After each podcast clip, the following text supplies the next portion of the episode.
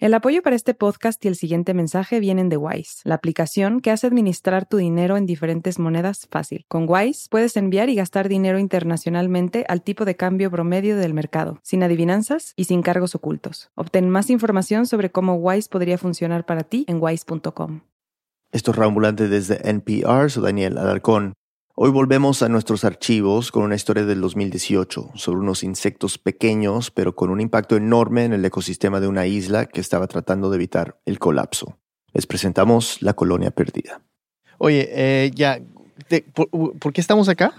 Pues mira, eh, estamos acá para hablar de abejas. ¿Cuánto sabes de abejas, Daniel? ¿Sabes lo que sé de abejas? Que mi hijo ve una abeja, alguien le habla de una abeja, hay un rumor de una abeja y sale corriendo como un desquiciado. Despavorido. Sí, eso, es lo que yo sé. Bueno, realmente esta historia sobre abejas, pero esta historia comienza en un campo tropical en el laboratorio de abejas de la Universidad de Puerto Rico. Un placer, saludos. ¿Qué tal? Un placer. Y allí conocí a Tilden Aponte, el técnico que se ocupa de darle mantenimiento a las colmenas. La pregunta es que si alguna vez te habían acariciado en algún momento, porque pues nosotros en la juventud normalmente en algún momento nos picaron las avispas o nos picaron las abejas. Me pregunta que si alguna vez me han acariciado las abejas. Pero usted, es lo que le voy a decir a mi hijo. Le voy a decir que, no, León, que es una caricia nomás. Y yo le digo, pues mira, yo no recuerdo que a mí me hayan picado, o sea, me estoy seguro que me han picado en algún momento, pero no tengo, no tengo recuerdo de eso. Vamos a protegerte bien para que, no te vayan a picar, que haya que correr contigo para algún lado. Porque si eres alérgico y te pican, pues no queremos tener que correr contigo para el hospital. Y ya es que yo empiezo como que, wow, qué tipo de historia estoy produciendo esta vez. Pero, ok, la, yo, yo entendía que con este moon suit ya no te pican. Te pueden picar. Sí. Te pueden picar si no te la pones bien. Y sobre todo, yo creo que Kildan Aponte vio mi poca destreza para ponerme ropa especializada y aguantar un micrófono y asumió que iba a dejar algo suelto en algún lugar y que las abejas iban a colar y, y me iban a picar. Eh, entonces, bueno, me pongo este traje, estamos en Puerto Rico, hace cerca de 90 grados Fahrenheit de calor, el traje es como casi una pulgada de grueso. ¿Da calor? Sí. Hilda me, me, explica que con el traje puesto, básicamente. Cuando tú llevas más de una hora, está, se te trepa la temperatura a 118, 120 grados fácilmente. Yo estoy sudando a chorro suelto. Y pues, obviamente empieza un proceso de eh, de deshidratación. Y bueno, en esas estoy quejándome del calor cuando de repente aparece uno de los personajes principales de esta historia, el doctor Tugrul Hiray. Y bueno, no es un nombre muy puertorriqueño. Eso es lo que te iba a preguntar. Es, turco, el enamorado de Puerto Rico y una puertorriqueña y un biólogo experto en abejas. Y bueno, él sale a, a conocerme, ¿verdad? Fuera, donde están las cajas, las abejas. Y lo increíble es que este tipo es como el encantador de las abejas, Daniel. O sea, literalmente él sale en manga de camisa y yo le digo, tú, oye, tú no te acercas sin traje ni nada, eres bravo. No, no, que las abejas no son, son mansas. Y él me dijo que las abejas con las que él trabaja y las abejas en Puerto Rico en general son muy mansas, muy dóciles. Y precisamente por eso fue que lo fui a visitar, porque estas abejas mansas y dóciles de Puerto Rico pueden posiblemente ser parte de la solución para salvar a las abejas domésticas de una buena parte del mundo. Suena muy dramático. Me vas a tener que convencer de eso. Hoy, nuestro productor Luis Treyes va a tratar de hacer eso mismo, convencernos de que las abejas de Puerto Rico tienen poderes especiales, poderes que pueden tener efectos muy importantes más allá de la isla. Desde San Juan, Luis nos trae la historia. Y bueno, para entender la importancia de las abejas puertorriqueñas, primero hay que entender de dónde vienen. Porque estas abejas son el producto de un experimento muy controversial que comenzó en Brasil en 1956 en el laboratorio de un científico de Sao Paulo, el doctor Warwick Kerr.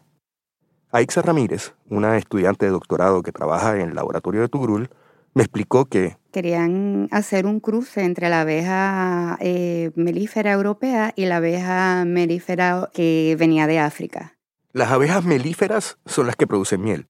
La abeja melífera europea, La clásica amarilla con rayas negras que se dedica a recoger polen y néctar para convertirlo en miel dentro de su colmena. y esa abeja había llegado a América con la llegada de los europeos.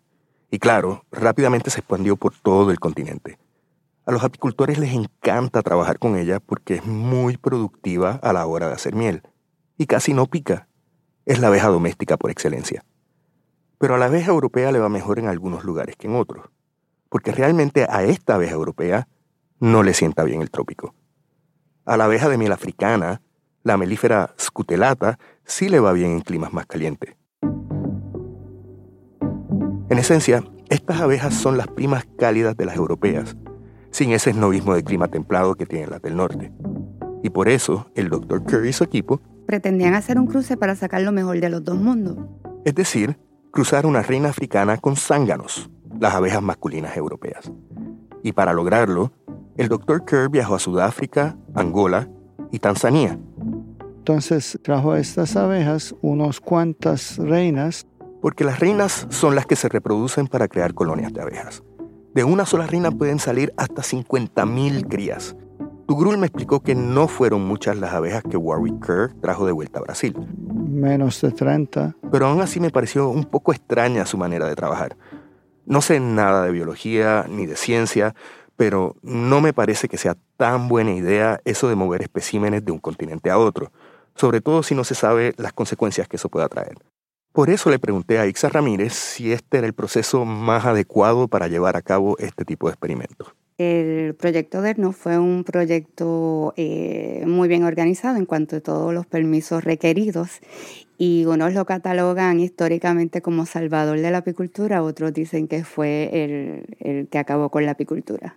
Y es que el Dr. Kerr sigue siendo una figura muy controversial, precisamente porque empezó a cruzar las abejas reinas que había traído de África con abejas europeas, siempre con la idea de crear una abeja que pudiera hacer más miel en climas cálidos. Pero antes de que pudiera perfeccionar la mezcla, Aparentemente se les escapó el cruce antes de que estuviera listo el producto final. el propio Dr. Kerr llegó a mencionar en una entrevista antes de su muerte que las reinas se escaparon por errores de manejo. Pero no se sabe bien qué fue lo que causó esos errores. Aixa me contó que hay varias teorías. Dicen que el doctor ah, voluntariamente, a conciencia, abrió la, la caja donde estaba la reina y la reina salió. Dicen que fue un técnico que estaba molesto con el, con el doctor y abrió las colmenas para que salieran los experimentos. La historia realmente no se sabe. Y hay que recordar que las reinas son las que se reproducen. Y eso mismo fue lo que pasó. Las reinas africanas que se escaparon se reprodujeron sin parar.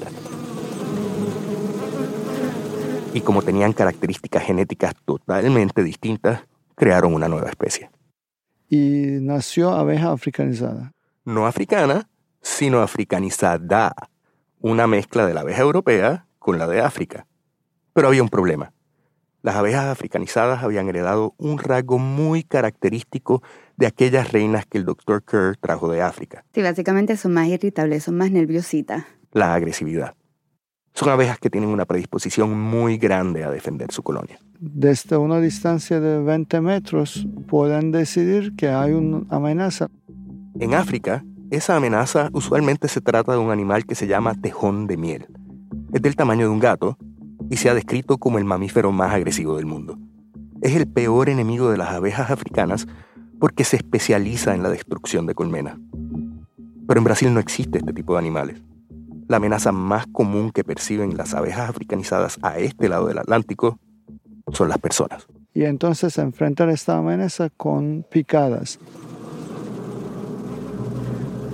Cientos de abejas se lanzan contra las personas para picarlas. Y la respuesta de picada es explosiva. Es decir, son cientos hasta miles de picadas. Ninguna es mortal por sí sola, pero todas juntas, Termina en fallo renal, porque cada picada transmite un poquito de veneno que afecta a los tejidos del cuerpo. que es eh, fatal. Eso es una muerte horrible. Sí, suena, suena bastante mal. sí. Eran abejas asesinas. Así fue como la gente empezó a llamarlas en Brasil. Y muy pronto se convirtieron en un problema internacional. porque se estaban expandiendo a paso lento pero seguro por todo el continente. En poco tiempo, eh, estas abejas empezaron a mover eh, en una tasa de como 100 kilómetros al año. 100 kilómetros al año. No es mucho. Una hora de viaje en un carro que va por la autopista. Pero era una expansión imparable. En la década del 60 llegaron a Argentina. En los 70 a Venezuela. Y ya a principios de los 80 cruzaron el Canal de Panamá. Para mediados de esa década, estaban llegando a la frontera de Guatemala con México. Y claro, la reputación que se ganaron en Brasil iba sembrando la histeria en cada país latinoamericano al que llegaba. Y abejas africanizadas atacaron las instalaciones de la Secretaría de Educación de Campeche. Hay heridos. Un enjambre de abejas africanizadas atacó a un hombre de 82 años. No, vamos a tener que nosotros también salir Oiga, sí, abeja asesina en el medio de San Cristóbal. Más de mil ponzoñas de abeja africanizada incrustada en todo el cuerpo. Terminaron con la vida de un anciano de 84 años. Y mientras más se extendía por Sudamérica, más crecía la especie porque la abeja africanizada se mezclaba vorazmente con otras abejas europeas. La africanizada es dominante y al haber un cruce genético, la parte de la africanización es la que domina. Era el poder del mestizaje. Para el 2006, un documental de National Geographic estimaba que había mil millones de abejas africanizadas en América. Y todas pueden trazar su árbol genealógico a aquellas reinas africanas que se le escaparon al Dr. Kerr. Ya para los años 90 habían llegado a la frontera con Texas y California. Y bueno, en Estados Unidos, rechazo total. Now there's a threat to our peaceful honeybees. The potential invaders are now in Central America and are predicted to reach the Texas border by 1989. The newcomers are Africanized bees, sometimes called killer bees. Y fue en ese contexto de miedo y hasta de pánico que estas abejas finalmente llegaron a Puerto Rico, una isla que, debo decir, está muy densamente poblada. Y significa que van a estar en un encontronazo continuo con gente. Tugrul me explicó que poco tiempo después de llegar a la isla, también se empezaron a registrar muertes en Puerto Rico. Y al principio sí eran, eh, como en otros sitios, asesinas. Del 94 al 97 hubo unas cuatro muertes registradas a causa de las abejas. El último es un niño pequeña que mataron las abejas. Y en Puerto Rico, las autoridades les declararon la guerra. Fue un caos. Más de 2.000 colmenas mataron las oficinas de manejo de emergencia. Este es Hermes Conde, un apicultor de Puerto Rico, o sea, alguien que se dedica a manejar abejas. Hermes me contó que en aquella época, cada vez que aparecía una colmena, se llamaba a la policía, a los bomberos o a la oficina de manejo de emergencias y defensa civil. El manejo de emergencia, como hacen ahora mismo, y manejo de emergencia rápido iba y pum pum, le echaban agua con jabón y las mataban. El agua y el jabón las asfixiaba. Esa era la forma de resolver el problema. Y aunque parezca increíble, el plan del gobierno parece que funcionó, pero no de la manera que habían pensado. Y es que ya para finales de los 90, las abejas en Puerto Rico comenzaron a cambiar, dejaron de ser tan agresivas. En nuestra investigación, hemos descubierto como 10, que habían como 10.000 ataques reportados por año en esos primeros años. En este momento ese número es alrededor de 600. Es decir, que el número de ataques se hizo 100 veces menor. Estadísticamente este es un cambio radical y se logró en menos de 20 años. Hay varios estudios que buscan explicar por qué pasó esto. El más reciente se hizo en la Universidad de Illinois de Urbana-Champaign. Salió el año pasado. Y allí desarrollaron una nueva teoría, que los puertorriqueños eliminamos a las más agresivas y desencadenamos un proceso de evolución acelerada que le dio paso a una nueva subespecie, abejas africanizadas que son más tranquilas, más dóciles. Increíble, ¿no? Asesinas se vuelven un poco menos asesinas. De hecho, eh, sí, es, no es solamente un poco menos, es bastante, son similares a abeja europea en su agresividad. Las abejas africanizadas de Puerto Rico se habían hecho más mansas, pero siguen teniendo algunas propiedades de las abejas europeas. Son muy polinizadoras, por ejemplo, y producen más miel, pero también tienen lo mejor de las africanas. Les va bien en el calor del trópico, pero aún más importante, son más resistentes al enemigo número uno de las abejas a nivel mundial, el ácaro. ácaro. ¿Qué es un ácaro? Solamente hay un ácaro. Y es una garrapata que es del tamaño de un alfiler que se le pega el, en el torso y se la va, le va chupando la hemolinfa. La hemolinfa, es decir, el líquido interno que contiene los nutrientes que necesitan para sobrevivir. Las abejas se forman con estas garrapatas chupándoles ese líquido, pero en el caso de estas abejas de Puerto Rico, la abeja africanizada, Puede limpiar ella misma los ácaros. Ella los coge con la, con la boca, le pica la cabeza y los bota. O sea, tiene una facilidad y el ácaro es vector de virus. o sea, el ácaro es un imán que atrae enfermedades que amenazan a las abejas de miel en Europa y en Norteamérica. En Estados Unidos, los apicultores pierden del 33 al 48% de sus colmenas cada año. Son cientos de miles de abejas muertas.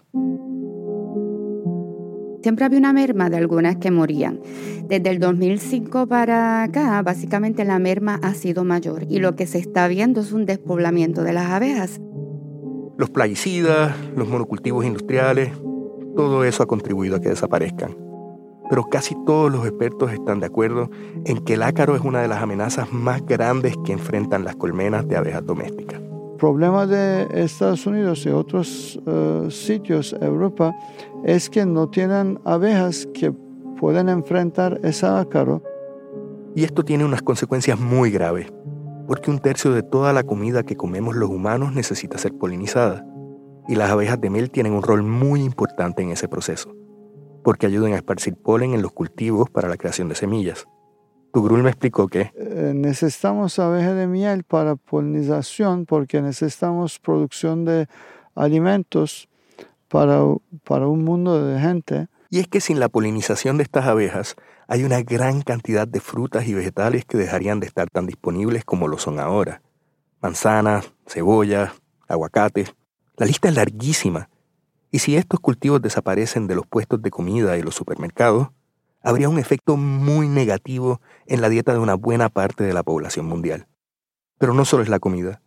La polinización de las abejas también es clave en el balance del ecosistema. Aixa me lo explicó de esta manera. Vamos a ponerlo en el contexto eh, seguridad alimentaria, vamos a ponerlo en el contexto de, de ambiental, vamos a ponerlo en el contexto de que si no hay árboles en las riberas del río, la erosión también puede afectar. O sea, es un efecto dominó en escala.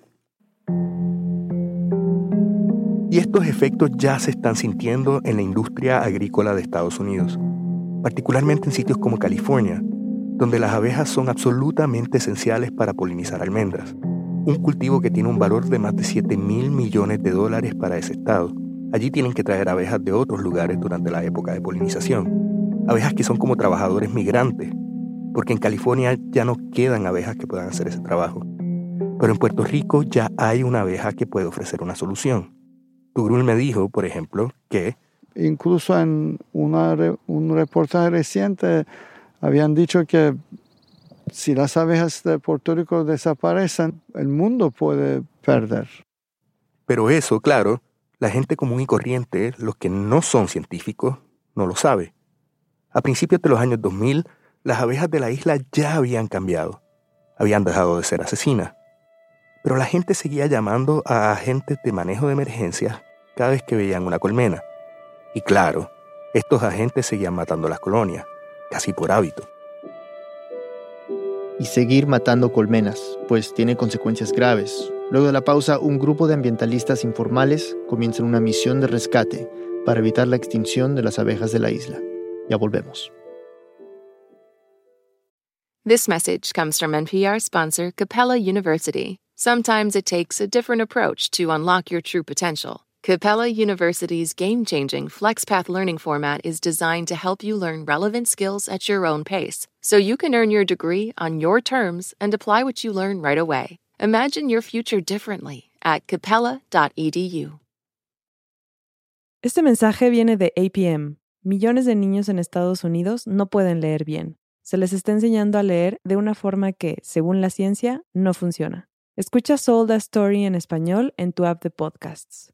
This message comes from NPR sponsor E Trade from Morgan Stanley. Take control of your financial future with E-Trade. No matter what kind of investor you are, their tools and resources can help you be ready for what's next. Now, when you open an account, you can get up to $1,000 with a qualifying deposit. Terms apply. Learn more at etrade.com/npr. Investing involves risks. Morgan Stanley Smith Barney LLC, member SIPC. E-Trade is a business of Morgan Stanley. Moms know the ups and downs of life. It's what makes them great subjects for books. This is one of the things that fiction can do, right? It can give us a window into the battles that each person is waging or facing, but it doesn't mean that we condone her actions. This week on NPR's Book of the Day podcast, we are discussing books centering mothers. So call your mom, then tune into the Book of the Day podcast from NPR.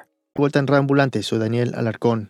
Antes de la pausa, nuestro productor Luis Treyes nos contó la historia de unas abejas asesinas, unas abejas que se convirtieron en una posible solución para la desaparición de las abejas en muchas partes del mundo.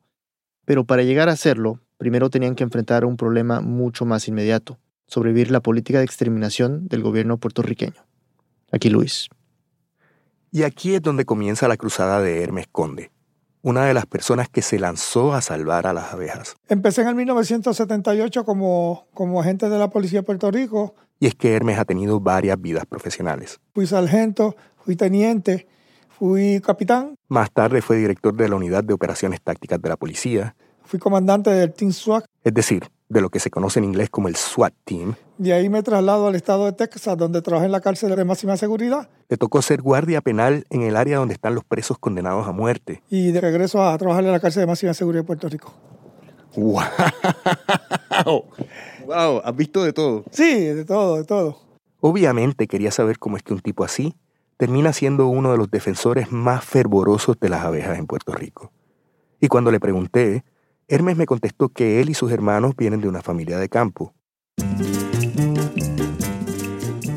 Su abuela manejaba colmenas de abejas silvestres, pero aún más importante para jóvenes como Hermes, que se criaron en pueblos rurales de la isla en los años 40 y 50, eran sus vecinos, o mejor dicho, las hijas de su vecino. Las hijas eran preciosas también. Y para llegar a ellas, pues tenía que impresionar al papá, que era apicultor. Porque ellas eran apicultoras de, de nacimiento, porque el país se dedicaba a eso.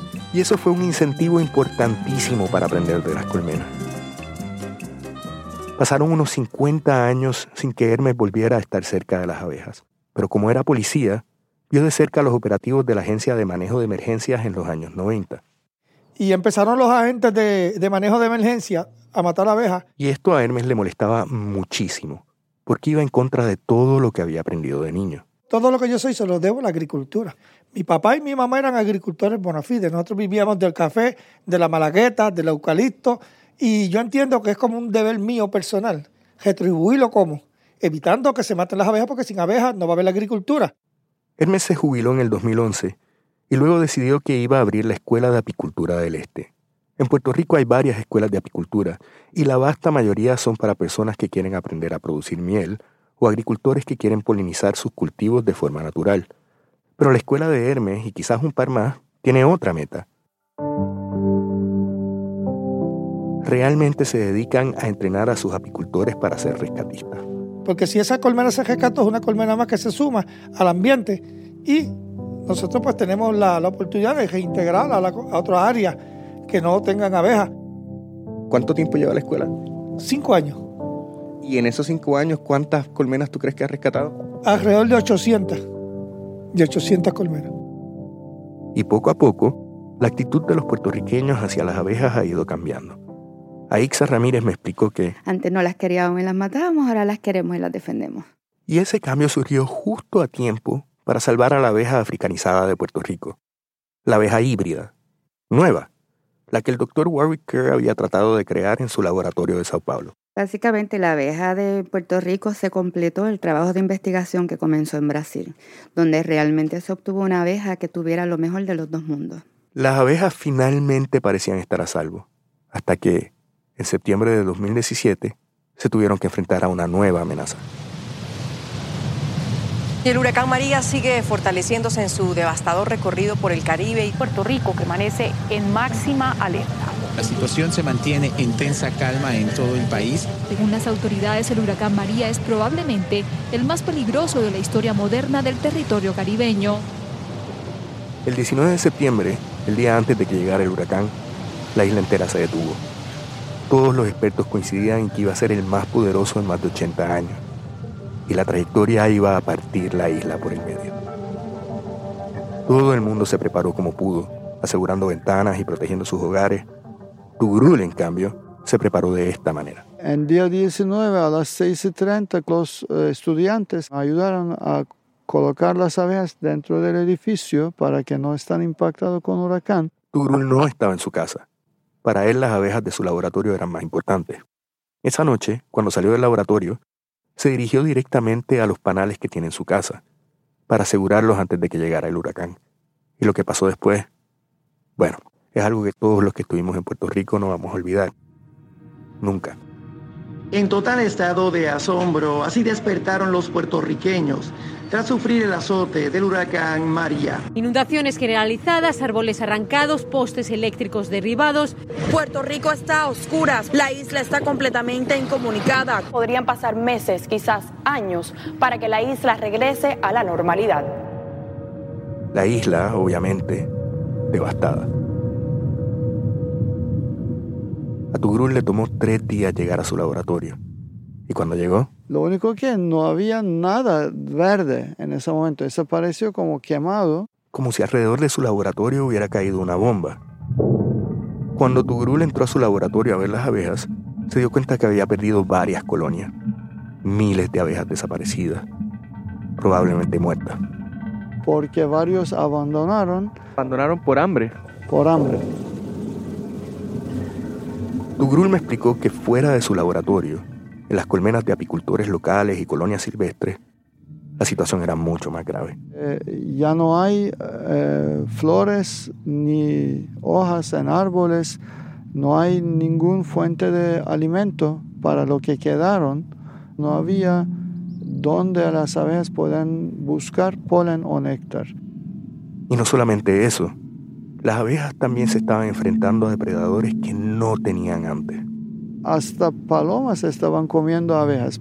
Y dentro de las colmenas, las abejas estaban pasando tanta hambre que se estaban canibalizando. Así que dos o tres entre ellos estaban alando en pedazos y comiendo eh, su propio cría para poder sobrevivir.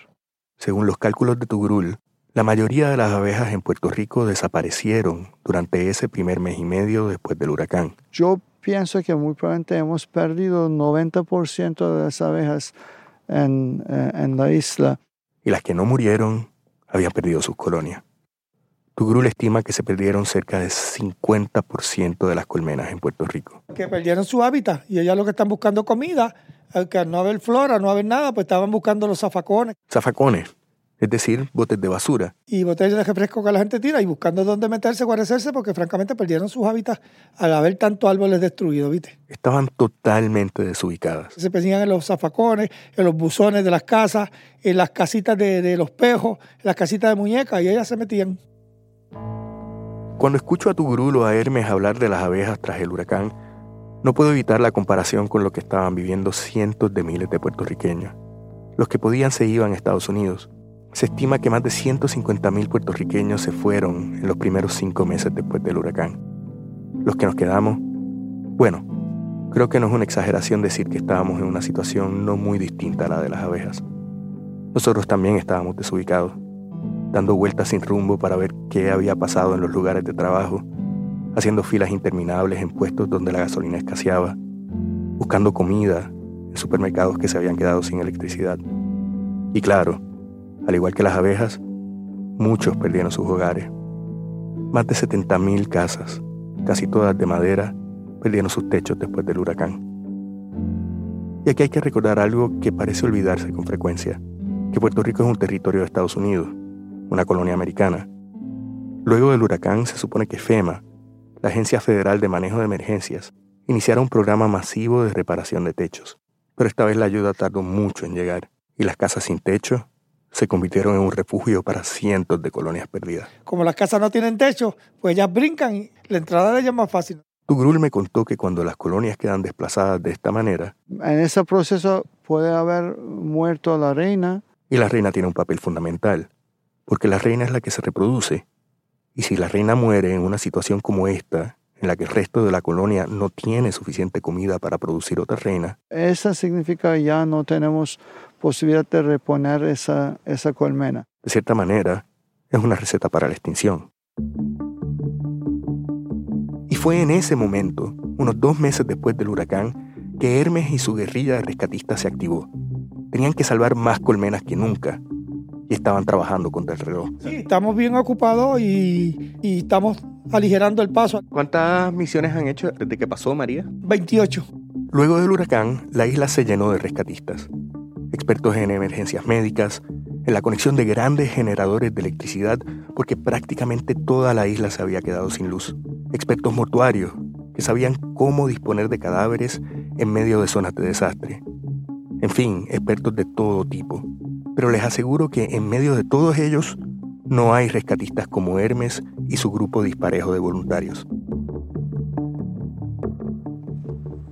Unos cinco meses después del huracán, fui hasta la Escuela de Apicultura del Este para encontrarme con Hermes y sus voluntarios. Quería acompañarlos en una misión de rescate. Me encontré en el estacionamiento con Hermes y José Pacheco, su mano derecha en las misiones. Jefe, buen día. Buenos días, ¿cómo estás? Cuando llegué, estaban raspando un cajón de madera de un metro cuadrado más o menos. Utilizarían esa caja para trasladar a la colonia que iban a rescatar esa mañana. Nos montamos en su camioneta para ir hasta el lugar de la misión. Era una típica casita de campo puertorriqueña, de madera, que había sufrido daños tras el huracán. Allí estaban esperando los otros voluntarios de Hermes. Y él comenzó el rescate dándole instrucciones al grupo. Y mientras lo hacía, recordé que Hermes ha sido capitán de la policía y superintendente de prisiones, y aún conservaba ese viejo hábito de dar órdenes. Vamos a abrir, eso es un panel decorativo, lo vamos a tratar de abrir poquito a poco. Las abejas aquí son medias violentas. Y aunque mi apellido es Treyes, Hermes me presentó como Freites. Retírate un poquito, Freite. Hermes es así. Ya no hay manera de corregirlo. Vamos a ver qué es lo que hay ahí. ¿Está bien? Vamos a vestirnos.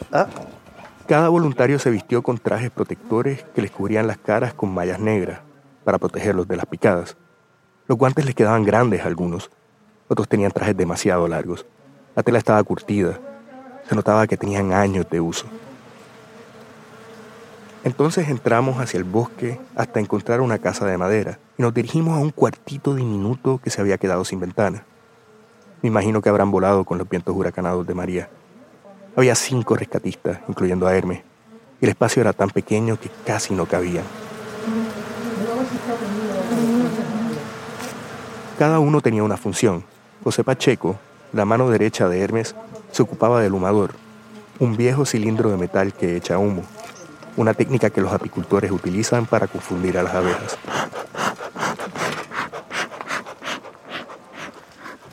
El humador, José. Necesito como el humador y la- el agua. Ahí están ya. Otro voluntario le echaba agua a la pared con un atomizador. Otra técnica más. El agua tiende a apaciguar a la colmena. de agua porque ya se controlan, se ponen a limpiar. Ya mismito aquí hay un millón de abejas.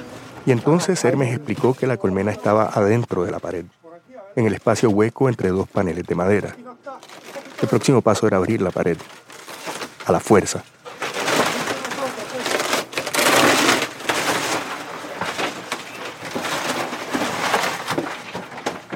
Una vez que abrieron el hueco, miles de abejas llenaron el pequeño espacio del cuarto. La colmena había quedado expuesta. Era como si la pared estuviera viva. Hay más de 40.000 abejas. Aquí. Aquí hay más de 40.000 abejas. Miles de animalitos, uno sobre otro, moviéndose como arena movediza en un verdadero enjambre que había colonizado aquel pequeño espacio. El proceso de rescate era sencillo. Los voluntarios raspaban el interior de la pared y luego transferían los pedazos de panal llenos de cera y miel al cajón de madera que habían traído. Pero también daba vértigo. Estábamos envueltos en la neblina que producía el humador, con miles y miles de abejas zumbando por todos lados. El traje protector daba un calor asfixiante.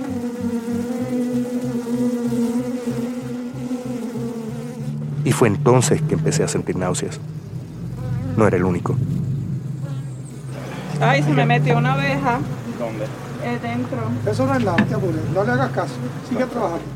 Yolanda, una de las voluntarias, tampoco la estaba pasando bien. Señor mío, Dios mío. Ok. Ayúdame, porfa. ¿Dónde está? tranquilidad Para yo estar cuidada. ¿Dónde está? No sé. No, no me haga caso, señor. Yo estoy bien. estoy Sí, bien. tranquila, no te apures.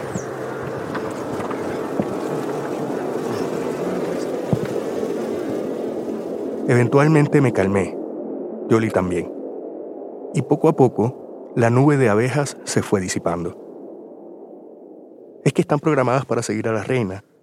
Una sola controla al resto de la colonia. Y evidentemente, los rescatistas habían logrado transferir la reina al cajón, porque las abejas empezaban a gravitar hacia esa nueva colmena. Tardaría un par de días, pero eventualmente las 40.000 abejas de la colonia se moverían hacia adentro de esa caja. Hermes se la llevaría a la sede de la escuela y anotaría un rescate más en su lista. Cuando acabó todo, me quedé hablando con Yoli, la mujer que se había alterado, como yo. Ella me explicó que ella y su esposo se habían unido al grupo de voluntarios porque estaban buscando un cambio. Cuéntame, ¿qué fue lo que te atrajo a esto?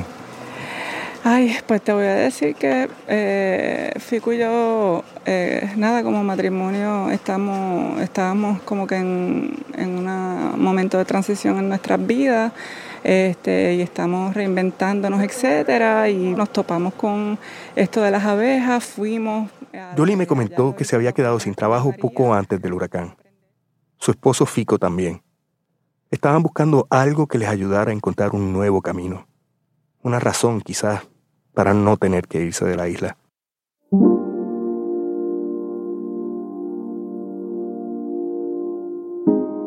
Ya estaba cayendo la tarde cuando acompañé a Hermes Conde y a su asistente José Pacheco de vuelta a la escuela de apicultura. El edificio antes era una escuela pública. Hermes utiliza dos salones de clase y el resto del edificio está abandonado. Ellos me dieron la vuelta por el apiario. Habían llenado el salón con cajones y cajones como el que acababan de utilizar para la misión de rescate. Fue entonces que me di cuenta que la escuela seguía sin luz.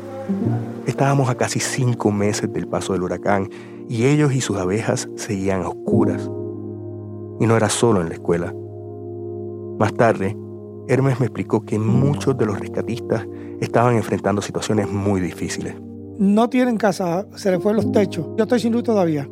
Tenemos otros que están sin agua, pero si paramos, Es que salvar a las abejas se había convertido en la prioridad más importante. si no nos ponemos a trabajar con las con la colmenas que se están metiendo, te están poniendo los techos, es peor. Y hemos echado un por lado las mismas situaciones personales de nosotros y hemos tratado de darle un arranque a lo de las abejas hasta que se estabilicen, porque necesitamos estabilizar la situación con las abejas ahora. Y entonces entendí que se trataba de las abejas, claro, pero también de algo más.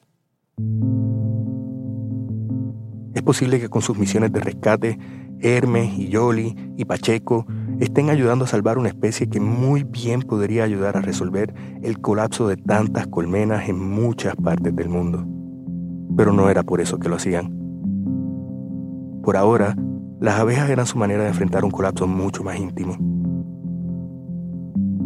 El de su propia isla.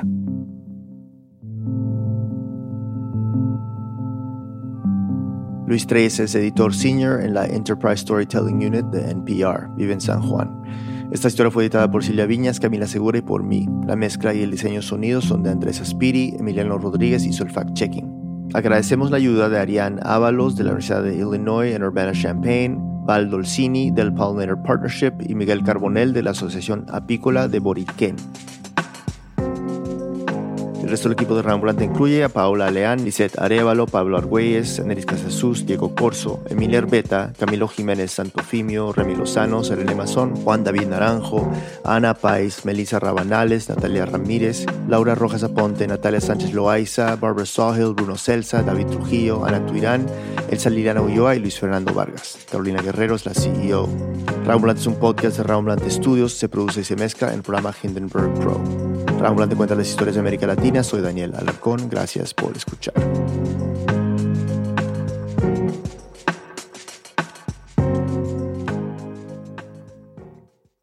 This message comes from NPR sponsor HubSpot. Imagine growing a business with high quality leads, fast closing deals, wildly happy customers, and more benchmark breaking quarters. It's not a miracle, it's HubSpot. Visit HubSpot.com to get started today. This message comes from NPR sponsor Planet Oat. No deep thinking here. Planet Oat oat milk is rich, creamy, and an excellent source of calcium with vitamins A and D. Also, Planet Oat's unsweetened varieties have zero grams of sugar. Visit planetoat.com for more. Taylor Swift has dropped a new album. She is the biggest pop star in the world, and everything she does makes news. I gasped. I was like, oh my God, I've been there, and you can identify with it. For a breakdown of Taylor Swift and her new album, The Tortured Poets Department, listen to the Pop Culture Happy Hour podcast from NPR.